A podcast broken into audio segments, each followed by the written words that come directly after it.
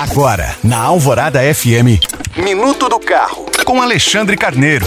Oferecimento: quem quer Hyundai, quer Autoville, em Belo Horizonte e Contagem. Depois de um período de estagnação marcado pela pandemia de Covid-19, vários fabricantes de automóveis começaram a anunciar grandes investimentos no Brasil. Entre os quais a Volkswagen, que em 2023 já havia informado que aplicaria 7 bilhões de reais no país para atualizar a gama nacional de produtos, inclusive com veículos híbridos. Na semana passada, porém, a multinacional aumentou esses investimentos em mais 9 bilhões de reais, totalizando nada menos do que 16 bilhões de reais. Com esses recursos, a Volkswagen afirma que lançará 16 novos produtos no país até 2029.